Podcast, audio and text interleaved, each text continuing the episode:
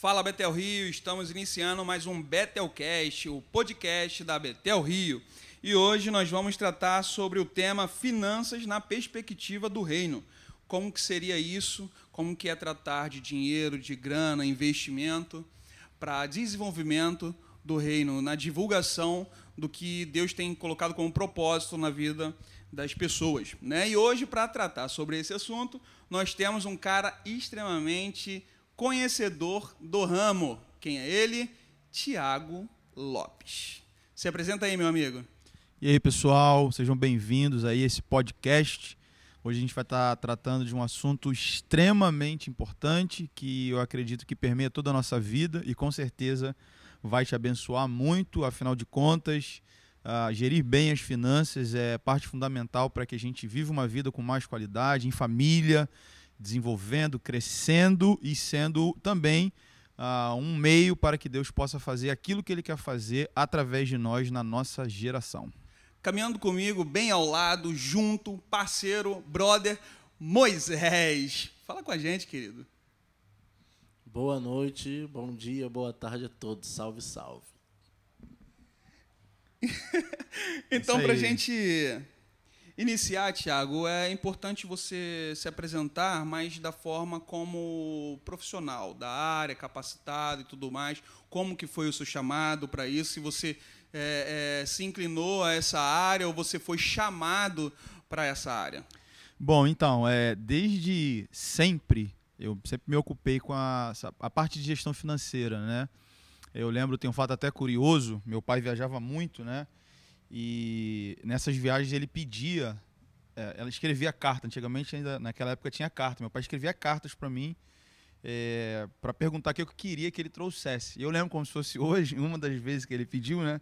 Eu pedi ele uma mala de dinheiro. Falei, pai, eu quero uma mala de dinheiro. Ele falou, filho, você não quer é, bola, brinquedo? Eu falei, não, pai, eu quero uma mala de dinheiro. E isso... Mas com ou sem? Com dinheiro, ah, com tá. dinheiro.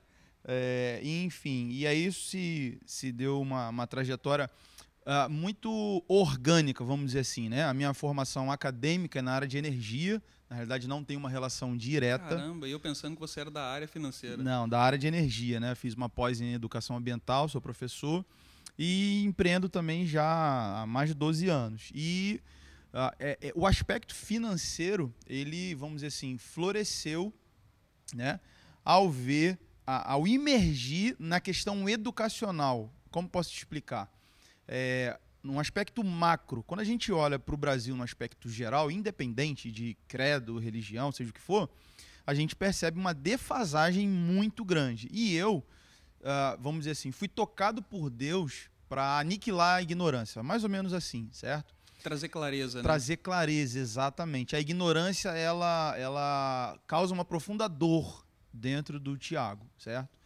E, e então, dentro dessa vertente de educação, uma área que eu me apaixonei foi a educação financeira. Desde então, quando eu comecei a empreender, há 12 anos atrás, né, legitimamente, vamos dizer assim, porque eu sempre fui empreendedor, então eu comecei a estudar, a ler livros, viajar, ir a palestras, comecei a investir nisso, adquirir né, as informações e pôr em prática e então eu comecei a mentorear, a desenvolver pessoas nessa área aí financeira, até o dia de hoje. É bem legal, porque é totalmente contrário do que eu imaginava que você fosse. Pensei que você era formado em contabilidade, administração, não, não, não. né? Alguma coisa do tipo que inclinasse a você seguir o, o ramo financeiro, né? É vocação, você... é 100% Exato, é né? vocação, é paixão. Nesse ponto.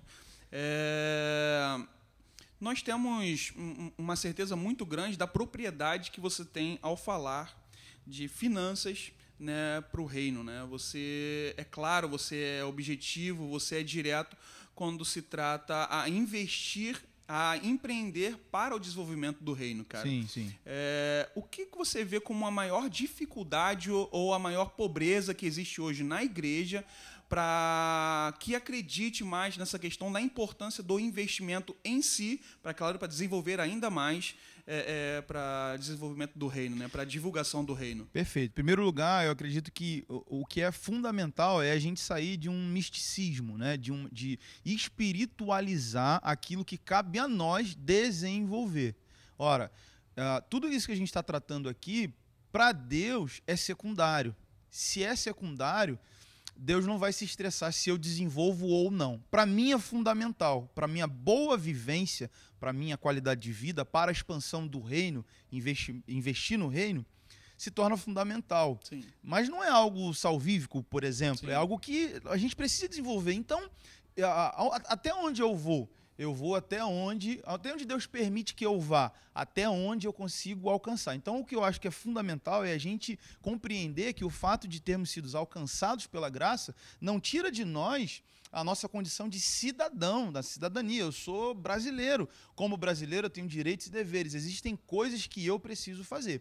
E analisando no aspecto macro, nós imergimos enquanto igreja numa inércia durante muito, muitos anos, espiritualizando como se o fato de ser crente iria automaticamente trazer a reboque tudo aquilo que eu iria precisar. E também quantas vezes eu já vi, quantos cultos, quantas pessoas profetizando eh, a porta, ah, o dinheiro, isso, aquilo e profetizando sobre a vida de pessoas que na realidade não tinha capacidade de gerir aquilo que estava recebendo.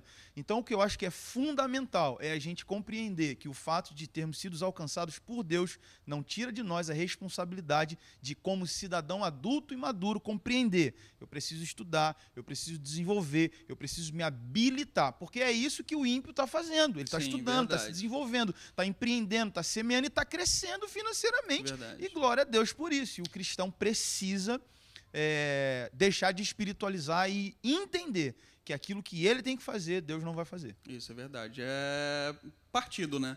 É, eu dependo de tomar alguma decisão para que minha vida comece a fluir, Perfeito. não é? A gente entende exatamente dessa forma, né?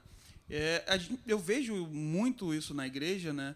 Quanto a a gente achar que sempre teremos que vencer, que nós sempre teremos que ser abençoados, né? Que não acha justo um ímpio ter uma vaga de emprego melhor do que a nossa, uma condição salarial melhor do que a nossa, né? Mas isso não tem nada a ver, é exatamente o que você tocou, a questão de se capacitar, de se pôr Exato, à brecha, exato. de Senhor, se eu quero ser uma benção, eu tenho que me colocar nessa condição. É claro que o Senhor pode transformar tudo, certo? Ele pode tirar daqui e te colocar numa posição lá em cima, sim. Sim, sim. Mas ainda eu acho que tem um grande risco nisso tudo, que é de você não saber, como você mesmo é, é, tocou, de eu não saber administrar essa benção que o Senhor está dando na minha vida. É, exatamente. Quando você vê, por exemplo, eu vou te falar dois fatos aqui. A parábola dos, ah, dos talentos. Jesus fala, os evangelhos dizem que ah, o que Jesus utilizou como parâmetro para a distribuição de talento, e vale frisar que ali é dinheiro mesmo, foi a capacidade de gerir. Segundo a capacidade de gestão, um poderia receber cinco, outro dois, outro um. Sim. Então, Era proporcional. era a- proporcional à capacidade de gerir. Aí eu te pergunto, quando que essas pessoas adquiriram a capacidade de gerir? Na hora que estava recebendo o recurso ou antes? Com certeza foi na antes. trajetória, né? Então, na trajetória, a diferença entre o que tinha capacidade de gerir 5 e o que tinha capacidade de gerir 1 um, foram as decisões que eles tomaram. E Deus não interferiu nisso. Chegou na hora de ter uma oportunidade e um estava apto naquele momento. Outro fato muito importante, enquanto a gente está falando aqui, eu me lembrei. Ah, de 2000 e 2012 até dois- meados de 2015, eu tinha uma consultoria de recursos humanos onde eu fazia, além de recrutamento e seleção, treinamento e desenvolvimento para empresas, Sim. para funcionários. E eu prestava serviço para empresas, né? Ah, e me doía muito o fato de, por exemplo, muitos empresários, muitas empresas, né? A maioria dos meus clientes era no centro do Rio, minha agência era no centro do Rio, né? Ah, Zona Sul, Barra e Recreio, né? E boa parte desses empresários já tinha como um fator de reprovação para os seus funcionários, né? O fato de ser cristão. Eles me diziam: eu não Caramba. quero, eu não quero é, crente. Uhum. Por quê? Infelizmente a gente tem experiências ruins porque são pessoas que querem ficar pregando na hora do trabalho. É. São pessoas que não se desenvolvem, são os caras que têm maior nível de problema são os crentes. Isso é uma verdade. Lamentavelmente. Lá é eu, eu uma ficava verdade. muito triste, mas era uma, uma, uma grande verdade. É, Cara, a gente começa a lembrar de muita coisa, né? Quando você trata, quando você tocou nesse ponto, né? De que o que nós devemos fazer né, com aquilo que Deus nos dá, a sabedoria que nós devemos ter para desenvolver algo, para nos capacitar e tudo mais.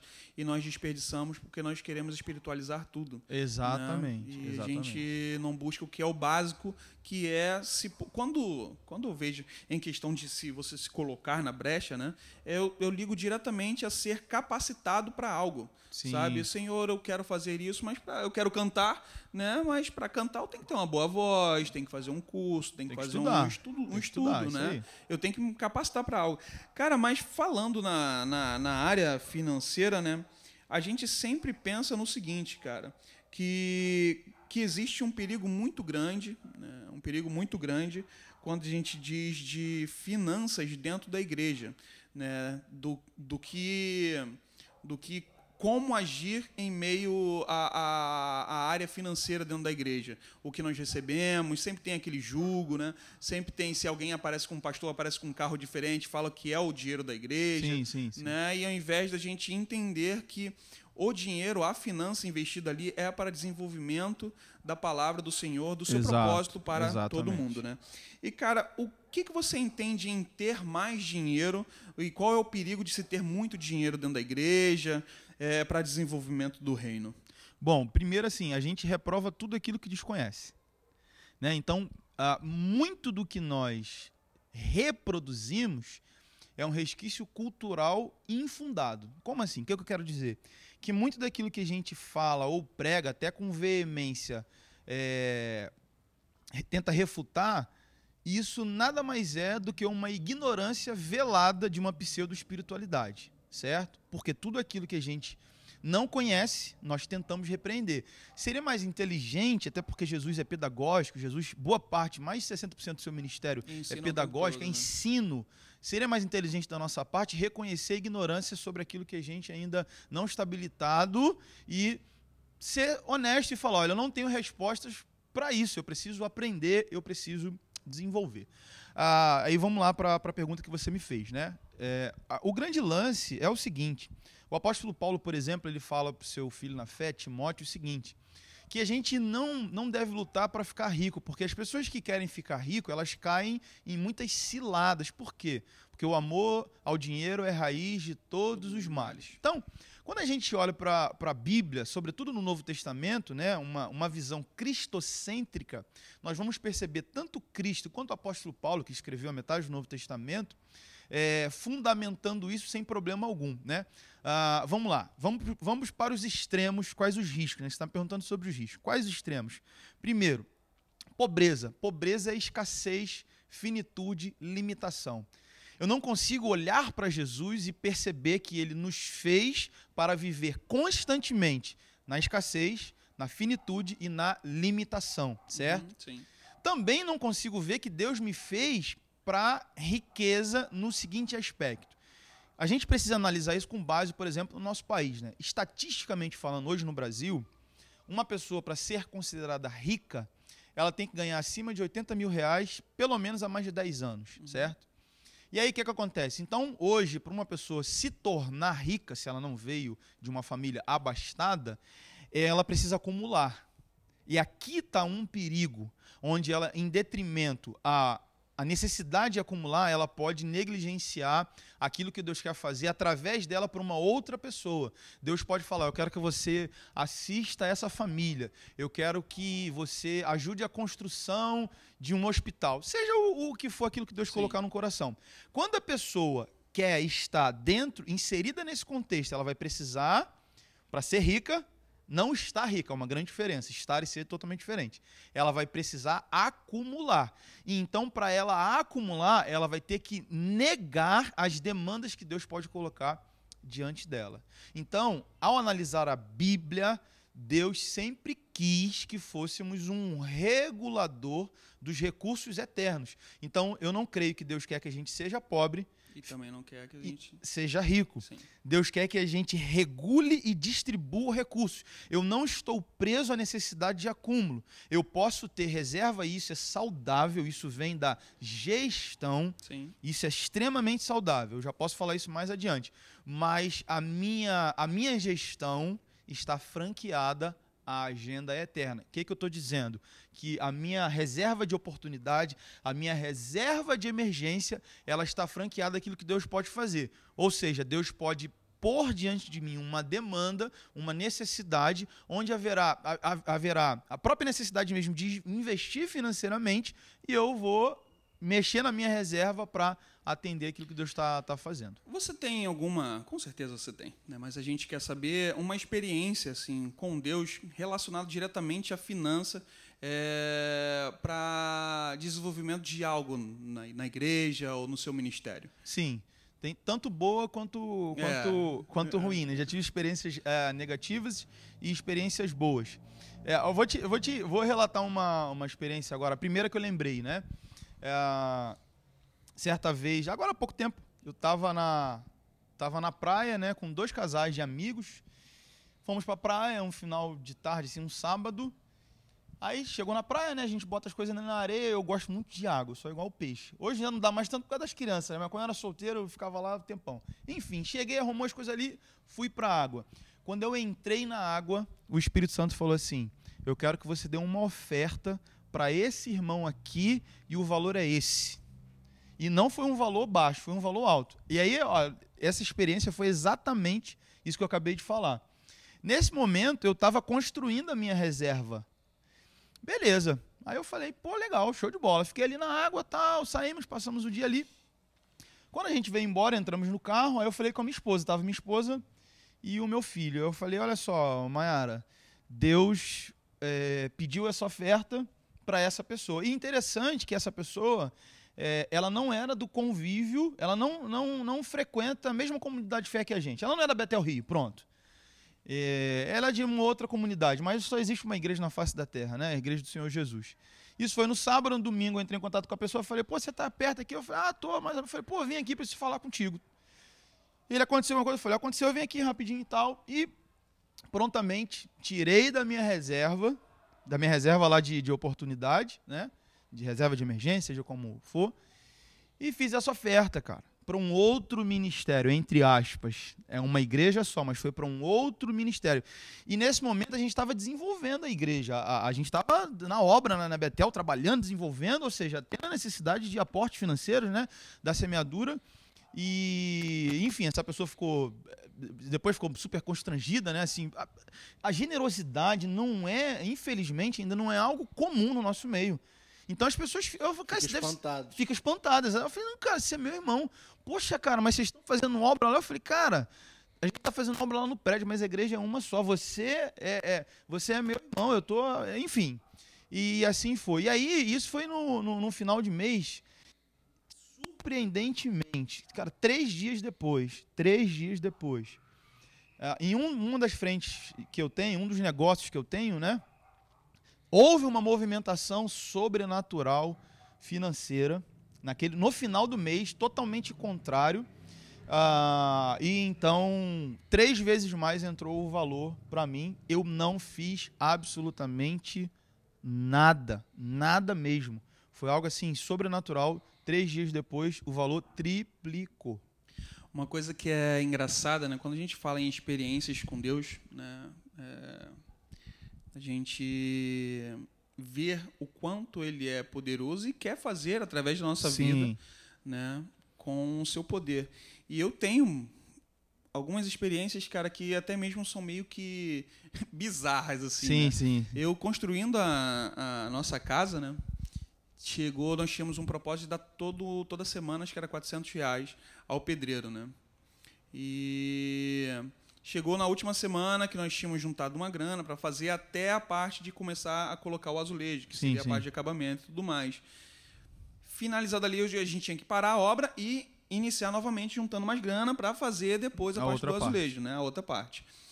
E quando chegou nessa última semana, eu eu fui fui chamado pelo pedreiro, ele falou assim, Cláudio, eu preciso...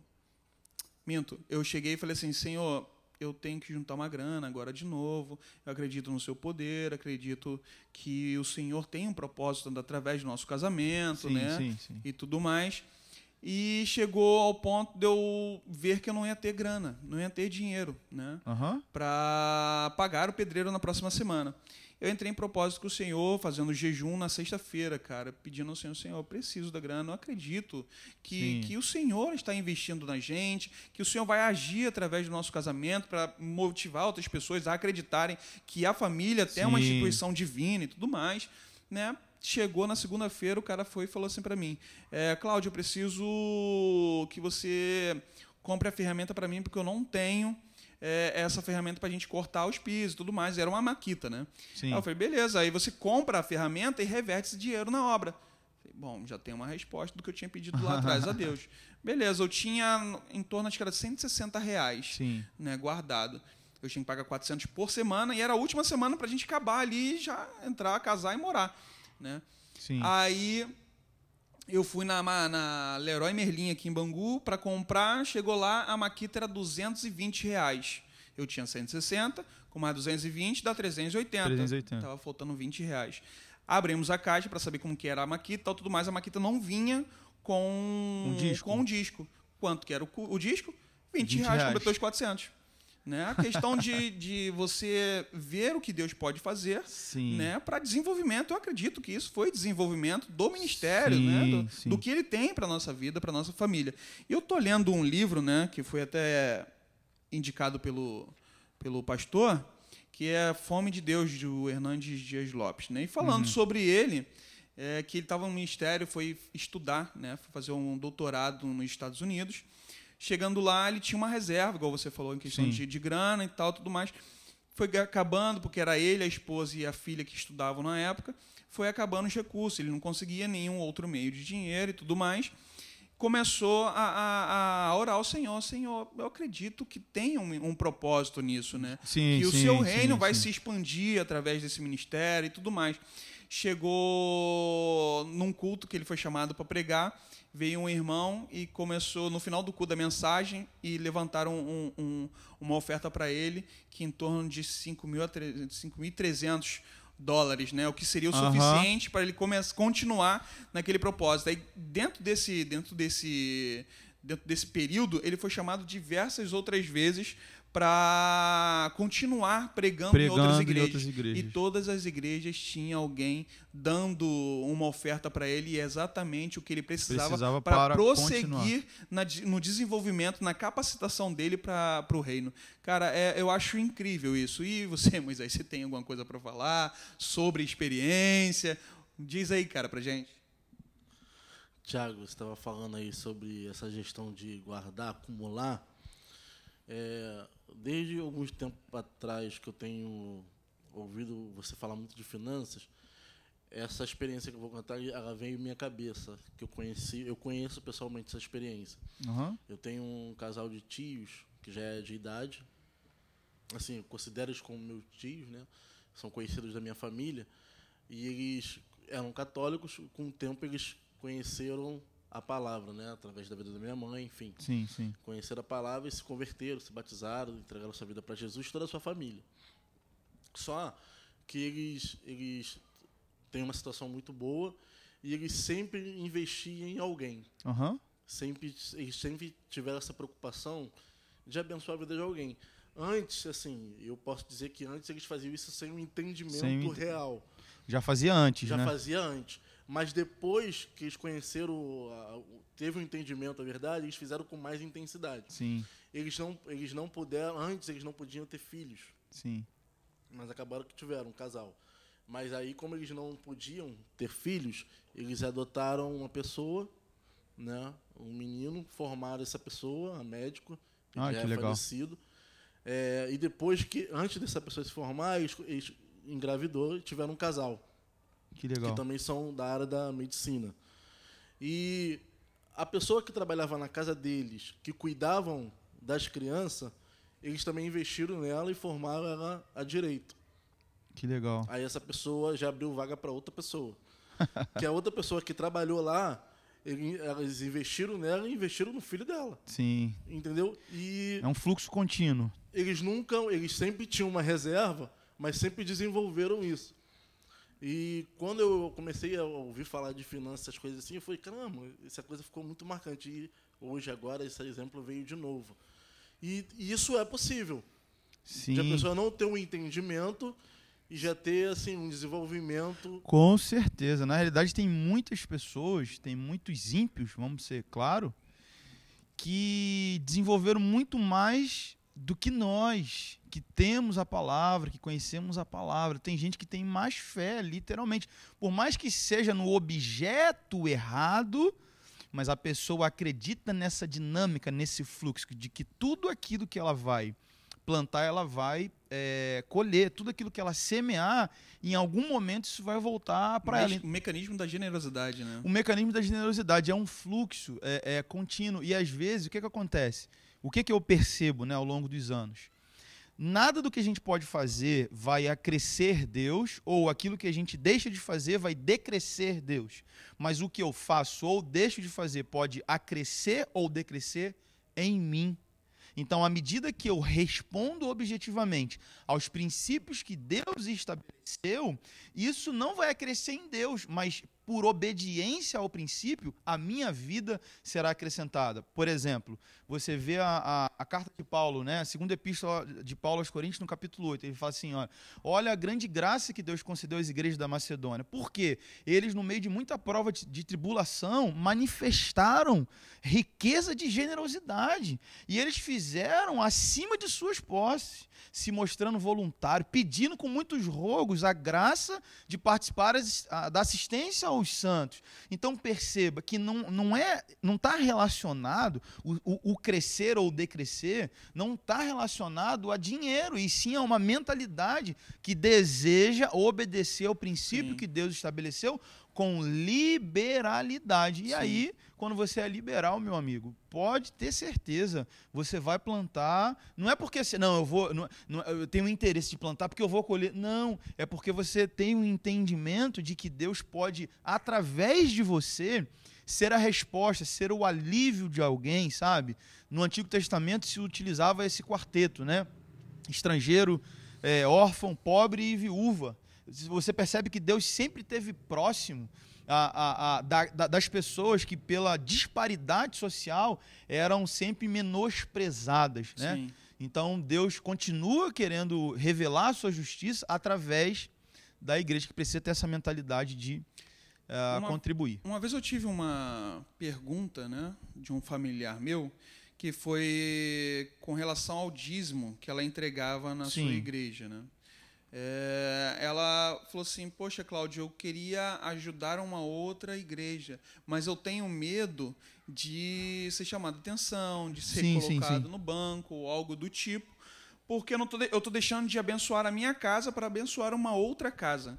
Né? E eu fiquei pensando assim, falei, cara, mas a gente é do mesmo, a gente é do mesmo time, né? Da mesma igreja. É, da mesma igreja, né? Da, da, da igreja maior, a igreja santa, né? E como a gente às vezes deixa de frutificar, de ser generoso por conta Sim. de alguns receios, sabe, de julgo, né? E a preocupação de Deus sempre foi em ajudar o próximo, sim, em sim, se preocupar sim. com aquele que é menos favorecido, mas é menos favorecido por Deus, não é mesmo favorecido agora pela circunstância a qual nós vivemos, Exatamente. a qual nós estamos, né? A qual Exatamente. nos encontramos. Como você falou a questão do, do Brasil, a gente vê assim uma desigualdade muito grande, tem é aumentado é ainda mais, né? Eu eu trabalho ali no centro do Rio e todos os dias, sete horas da manhã, todos os moradores de rua que ficam em torno do nosso prédio, lá do, onde está hospedado o nosso, nosso QG, né? É, eles são retirados. Eles mesmos já saem, vão lá, organizam suas coisas, depois vem a colube limpando e tudo mais. E à noite, sete horas da noite, eles voltam lá para estar ali. Sim. Cara, e é muita gente. E, e, o que mais hoje tem tocado são crianças sabe, muita criança na rua. Antes a gente via assim, ah, deve estar tá se escondendo de alguém, deve ser, poxa, mas criança, e a gente fica com o coração, nós que somos pais, ficamos com o coração muito apertado por sim, conta sim. disso, de qual é a perspectiva que essa criança vai ter ou está recebendo naquele meio, entendeu? É, eu acho que é, é, é, a, a, igreja precisa investir, investir nisso, em ser generoso, não somente com as finanças, não somente com o poder aquisitivo Sim. que tem dos membros é, mas ser generoso com amor, em se doar no tempo, Perfeito. né, em investir, em, em trazer meios de que as pessoas consigam enxergar que há esperança, Sim. né, que você pode ser capacitado, que você pode se capacitar para uma, uma vida melhor, né, uma vida mais é, agradável, uma vida mais tranquila. Sim. né? É, é, como isso é perfeito que você está falando. Ah, qual a, a- a grande necessidade que eu vejo aí, né? Quando a gente fala de, de Brasil, a- essa disparidade social que a gente enxerga, que é a maior do mundo, é, ela se reflete na ausência da educação, certo? As pessoas no Brasil não são educadas financeiramente, não são educadas como um todo, né? Ah, o nosso país é um país riquíssimo, mas nós temos um povo é, por uma estratégia antiga de pão e circo, de distrações. É, isso é. é, e aí, por isso, por isso que o rico continua rico e o pobre continua, Continua pobre. pobre. Qual a diferença? A diferença é informação, que é transformada em educação. Então, o que, que eu vejo como aspecto assim, é fundamental que você está falando aí? É, o primeiro passo nós precisamos dar, porque fomos alcançados pela graça de Deus. Esse, esse casal que você, tá, que você acabou de falar aí, Moisés, foi alcançado pela graça de Deus. Deus né, tocou esse casal, como tem tocado várias e várias, várias pessoas. Vim para Cristo, fui alcançado por Deus. E isso não tira a minha responsabilidade do contexto que eu estou inserido. Se no Brasil não tem educação, eu preciso buscar, Buscar, né? essa educação. Por quê? Aonde que nós vamos conseguir diminuir a disparidade social? Na habilitação que eu Sim. vou tendo gradativa à medida que eu vou investindo em mim. Sim. Então, entende? Eu preciso investir em mim. Ora, cara, eu também chego à conclusão que eu não sou educado financeiramente. Por exemplo, eu não sei a diferença. O que é um investimento ativo? O que é um investimento passivo? O que é uma renda ativa? O que é uma renda passiva? O que é uma previsibilidade orçamentária? A maioria das pessoas no, no É, Brasil não eu, eu, eu mesmo não, trabalha não com não, não previsão, não tem É. é, custo fixo, custo variável, não Não. tem é, fontes de rendas, por exemplo, diferentes. No Brasil, a gente só tem normalmente uma fonte de renda, porque isso é cultural. É, não tem problema o você- nosso salário de uma CLT, alguma coisa do Tem- tipo. não, tem né? um não tem nada contra a CLT, mas você pode ter outras fontes de Sim, renda. sim. Então, a habilitação para diminuir a disparidade social, ela não deve vir ah, por hipocrisia. Se eu quero promover algum tipo de mudança ao quadro que eu vejo social, onde que se inicia essa transformação? Quando eu percebo a necessidade que eu tenho de me educar. Porque ao me educar, eu estou me habilitando para daqui, pode ser daqui dois anos, daqui três anos, daqui dez anos. Mas eu primeiro preciso ordenar a minha vida para então ajudar as pessoas. Ninguém dá carona a pé. É, Você consegue dar carona a pé? Não. Como é que você dá carona? Você tem que estar com carro. Carcunda. Né? Você- Não, eu quero colocar a máscara de oxigênio. Não, se, lá, se caiu a máscara de oxigênio no, no avião, tem que colocar primeiro. A sua, Você para depois ajudar. É. Então, tá, tá entendendo como a gente É. espiritualiza? Não, vamos fazer, vamos acontecer. É. Não, vamos, vamos fazer sim, mas vamos estudar. Vamos aprender. Sim. Vamos ler um livro, vamos ler a Bíblia, vamos ver o que, que a palavra de Deus diz sobre isso, vamos discutir isso, vamos sair da nossa, da nossa pseudo-espiritualidade, que na realidade é uma ignorância velada de uma espiritualidade. Vamos assumir, olha, a gente precisa, eu não sei, eu não sei esse assunto, eu não sei como é que funciona isso aqui, eu preciso melhorar. Vamos assumir isso, investir em nós para ir para o primeiro passo. Qual é o primeiro passo? Educação financeira se eu sou educado financeiramente, primeiro, a minha vida vai começar a entrar no trilho para ordem. Sim. Aí, ordenado, eu começo a me habilitar para ir para o próximo. Isso é muito importante. Cara, é um assunto muito extenso, muito longo. Você começou agora a falar de- que abre um leque né, de pensamentos, de perguntas e tudo Sim, mais. Sim, sim, sim. Mas nós temos um tempo. e Estamos chegando ao final de mais um podcast. Tiago, eu quero te agradecer pela sua disponibilidade né, de estar aqui com a gente, nos ensinando como sempre fez e faz é, com tanta disponibilidade, com tanto amor. Amém. É, e você, eu vejo isso em você, você anseia para que as pessoas comecem a ser Exatamente. educadas financeiramente. Exatamente. Não é para que as pessoas, ah, não, eu preciso ser rico. Não. Não, não, é para é que as isso. pessoas comecem a, a ser, principalmente, organizados. Foi a tua última palavrinha. Isso aí. Nós precisamos ser organizados. Né? E eu te agradeço, né? E que Deus continue te iluminando, que Deus continue conduzindo o seu coração para que a cada dia mais você possa ser capacitado para, para desenvolvimento e prolongamento do seu ministério na sua vida. Tá bom? Que Deus te abençoe. Moisés, estamos juntos. Obrigado aí pela sua presença também, cara. E vamos lá, pessoal. Estamos juntos. Valeu.